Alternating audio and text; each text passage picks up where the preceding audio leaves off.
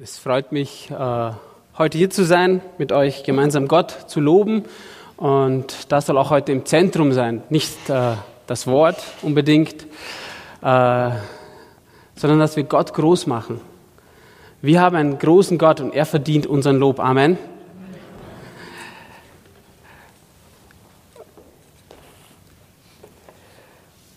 Ich bin ein bisschen ein bisschen durch den Wind, sage ich mal so.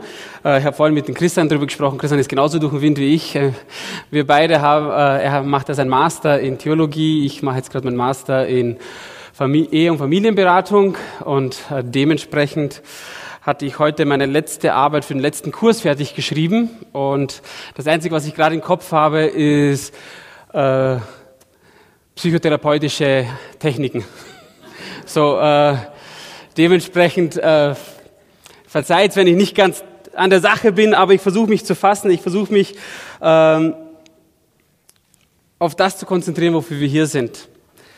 Das Thema heute liegt ja ganz, äh, es geht ja um Hoffnung, Träger der Hoffnung sein. Und Hoffnung ist ja so eine interessante Sache. Wir alle wollen diese Hoffnung haben, aber sobald oftmals was Kleines in unserem Leben passiert, gelangen wir oftmals auf die andere Schiene der Hoffnungslosigkeit. Und so dementsprechend ist es wichtig, dass wir verstehen, worauf wir hoffen. Verstehen, worauf, auf wem wir hoffen. Und ich möchte dafür jetzt einfach kurz mal aus Apostelgeschichte 27, Vers 20 bis 26 lesen. Tagelang sahen wir weder Sonne noch Sterne und damit war keinerlei Orientierungsmöglich. Der Orkan tobte so heftig weiter, dass schließlich keiner mehr an einer Rettung glaubte. Während dieser ganzen Zeit hatte niemand etwas gegessen. Da sagte Paulus zu der Schiffsbesatzung, ihr Männer, es wäre besser gewesen, ihr hättet auf mich gehört und in Kreta überwintert. Dann wären uns all diese Gefahren und Schwierigkeiten erspart geblieben. Doch jetzt bitte ich euch eindringlich, gebt nicht auf. Keiner von uns wird umkommen. Nur das Schiff ist verloren. In der letzten Nacht stand neben mir ein Engel des Gottes, dem ich gehöre und dem ich diene. Er sagte, fürchte dich nicht, Paulus, du wirst von den Kaiser gebracht werden, so hat Gott es bestimmt, und auch alle anderen auf dem Schiff wird Gott deinetwegen am Leben lassen. Deshalb hab keine Angst. Ich vertraue Gott. Es wird sich erfüllen, was er mir gesagt hat. Wir werden auf eine Insel stranden. Amen. Äh, wenn man so mal diesen Text liest, findet man erstmal keine große Hoffnung, oder?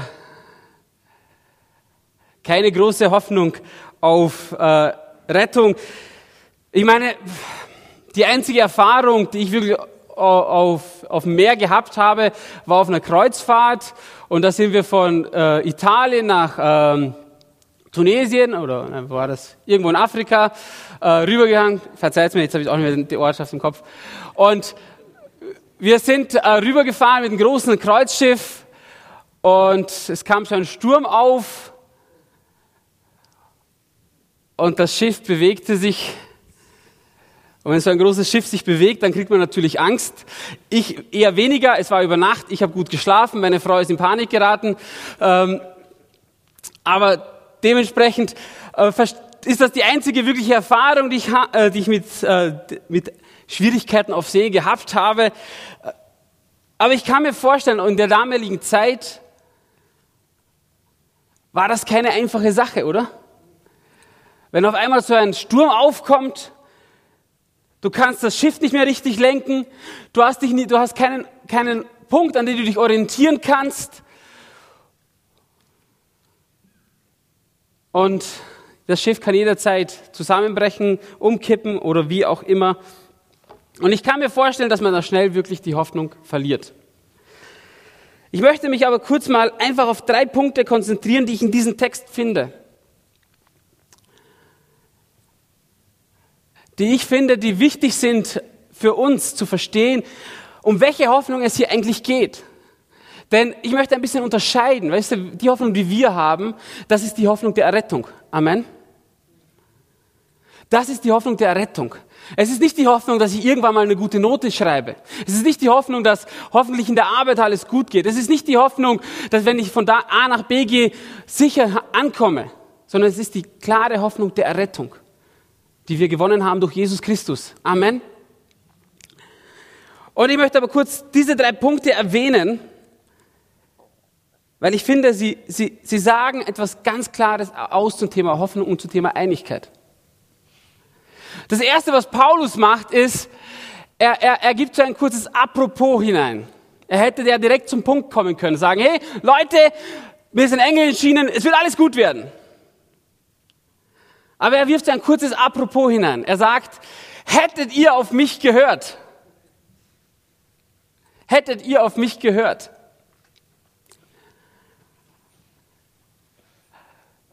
Wie oft tun wir das doch so gerne, oder?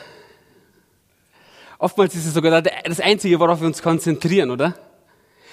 Hättest du auf mich gehört? Der Wunsch, Recht zu haben. Der Wunsch, der zu sein, äh, der immer im Recht ist natürlich auch. Der Wunsch, der zu sein, dass man die Anerkennung bekommt. Der Wunsch, der zu sein, zu dem man hinkommt und sich entschuldigt. Aber Paulus hat das nur ganz kurz erwähnt. Er hat gesagt, hey, ja, wären wir dort geblieben, dann wäre es jetzt einfacher für uns gewesen. Aber dann macht er was, macht er was anderes. Er geht weiter. Er bleibt dort nicht stecken. Und wir haben ja diese Woche Thema Einheit. Und das ist ein wichtiger Punkt, den wir verstehen müssen. Es wird Situationen geben in unserem Leben, wo der eine oder der andere Recht hat. Es wird Situationen in unserem Leben geben, wo wir vielleicht Opfer sind und wir erwarten, dass jemand sich bei uns entschuldigt und sagt, hey, ja, sorry, dass es so passiert ist. Und es ist so einfach, dass wir auf diese Dinge festhalten und sagen, so, jetzt, jetzt möchte ich, dass ihr alle sich bei mir entschuldigt und ich bin der, der im Recht ist und ihr alle wart im Unrecht. Aber er sagt nur ein ganz kurzes Apropos hier. Er bleibt nicht lange drauf sitzen. Und das ist etwas, woraus wir lernen können in erster Linie, oder? Ganz besonders, wenn wir ein Thema Einheit sprechen. Jeder von uns wünscht sich sein Recht zu bekommen. Aber wisst ihr, ich kenne jemanden, der hat auf sein Recht verzichtet, so damit wir errettet werden können. Jesus hat auf sein Recht verzichtet. Und wie viel mehr sollten wir dann demütig sein und sagen, ich verzichte auch vielleicht mal auf mein Recht, der zu sein, der Recht hat. Der zu sein, wo ich will, dass sich jetzt Leute bei mir entschuldigen.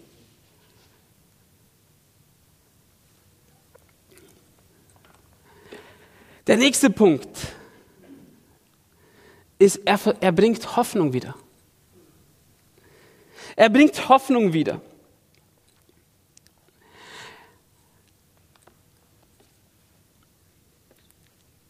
Wisst ihr, das Problem war, sobald du in so einer Situation bist und alle werden hoffnungslos, dann wird die Situation immer schlimmer. Auf einmal denkt jeder, oh, egal was wir machen, es, wir werden umkommen. Also können wir gleich aufgeben, oder? Wir können gleich aufgeben. Aber es ist die Hoffnung, die dieses, die, die Mannschaft, die die Menschen auf diesem Boot wieder zusammengebracht hat. Paulus kommt und sagt, hey, wir werden doch nicht umgehen, äh, untergehen, wir werden doch nicht umkommen. Wir werden errettet werden. Und auf einmal kam wieder Hoffnung auf. Und auf einmal kam die Mannschaft wieder zusammen. Aber damit sie zusammenkommen, mussten sie eins haben, worauf sie alle hoffen. In ihrem Fall war das, wie auch in unserem Fall, die Hoffnung auf das Leben. Die Hoffnung, dass es hier nicht aufhört. Die Hoffnung, dass es weitergeht.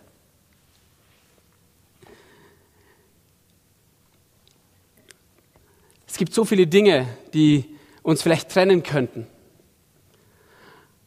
Und ich finde es so, so schön, wirklich diese Allianz-Gebetswoche hier in Schorndorf ist wirklich etwas ganz Besonderes. Ich habe einen Bruder, äh, der ist Pastor in einer anderen Gemeinde. Und da sagt er, da ist ganz schwierig oftmals mit den Gemeinden dort in der Allianz was zu machen. Oftmals sieht man die Unterschiede. Das, was, oh, das, so, so sind wir aber nicht. Und wir vergessen, dass wir aber eine gemeinsame Hoffnung haben, oder? Wir haben eine gemeinsame Hoffnung und das bringt uns zusammen und das sollte uns auch zusammenbringen. Amen. Unsere Hoffnung ist Jesus Christus. Er ist für dich und für mich am Kreuz gestorben, so dass wir leben können. Wichtig ist, dass wir wieder zurückkommen zu dem Punkt, wo, worauf wir alle hoffen, auf das Leben, auf, dies, auf die Ewigkeit mit Gott.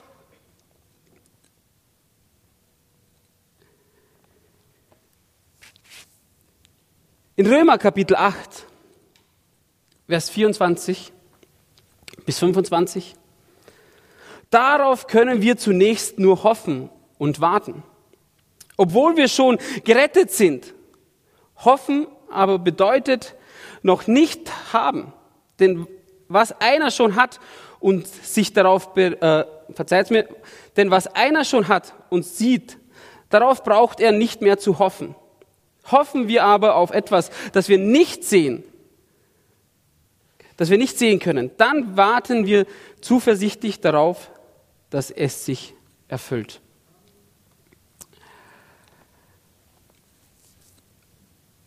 Als ich so äh, hier Römer, so diesen, diesen Text aus den Römer gelesen habe, muss ich ganz ehrlich sagen, dadurch, dass mein Kopf nicht ganz an der Sache war, erstmal musste habe ich erstmal ein bisschen drüber nachgrübeln müssen, was will er hier wirklich sagen im Endeffekt. Und ich möchte kurz darauf ankommen, was er hier genau sagen will. Er sagt hier, Glaube kommt nicht aus Hoffnung, sondern weil wir glauben, hoffen wir. Das ist ein wichtiger Unterschied. Ich habe am Anfang schon gesagt, wie oft passiert es, dass wir, dass wir so schnell auf die andere Schiene fahren und hoffnungslos werden. Und wenn jetzt unser Glaube, wenn jetzt unser Glaube auf das, auf unsere Hoffnung basiert, dann haben wir ein Problem. Denn in unserem Leben werden wir oftmals Momente haben, wo wir denken, das, Dinge, das ist hoffnungslos, die Situation. Und dann kommen wir schnell in Glaubenskrisen hinein, oder? Unser Glaube produziert diese Hoffnung, von der wir sprechen, diese Errettung. Und das ist so wichtig, dass wir das verstehen lernen.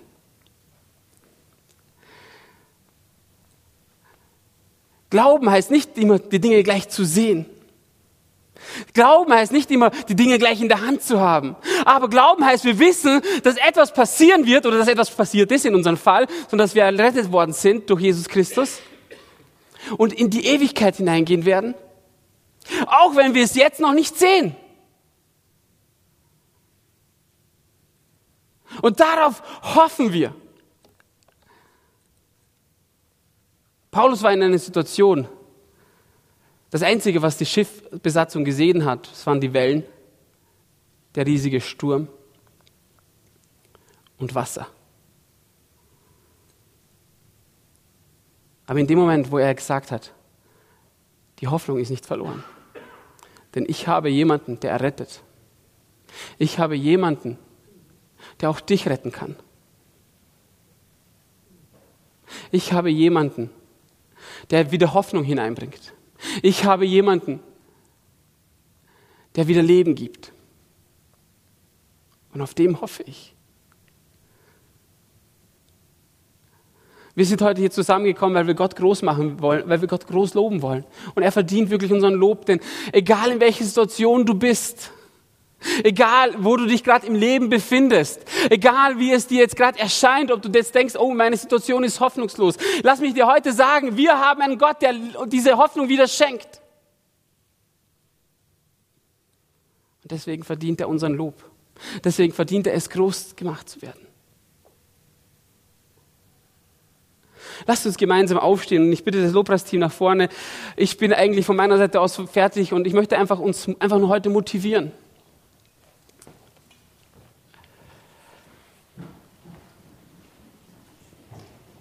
Ich weiß, wie es ist, hoffnungslos zu sein im Leben. Ich weiß, wie es ist, durchs Leben zu gehen und nicht zu wissen, wie, wie der nächste Tag sein wird. Und oftmals ist es beängstigend. Oftmals bringt es uns in eine Verzweiflung hinein. Aber ich möchte uns heute Mut machen. Denn wisst ihr was? Paulus hat ihnen von dieser Hoffnung erzählt. Und jeder von ihnen hat überlebt. Und wenn du deine Hoffnung auf Jesus setzt, so wirst du auch diesen Sturm in deinem Leben überleben. Der Herr segne euch. Amen.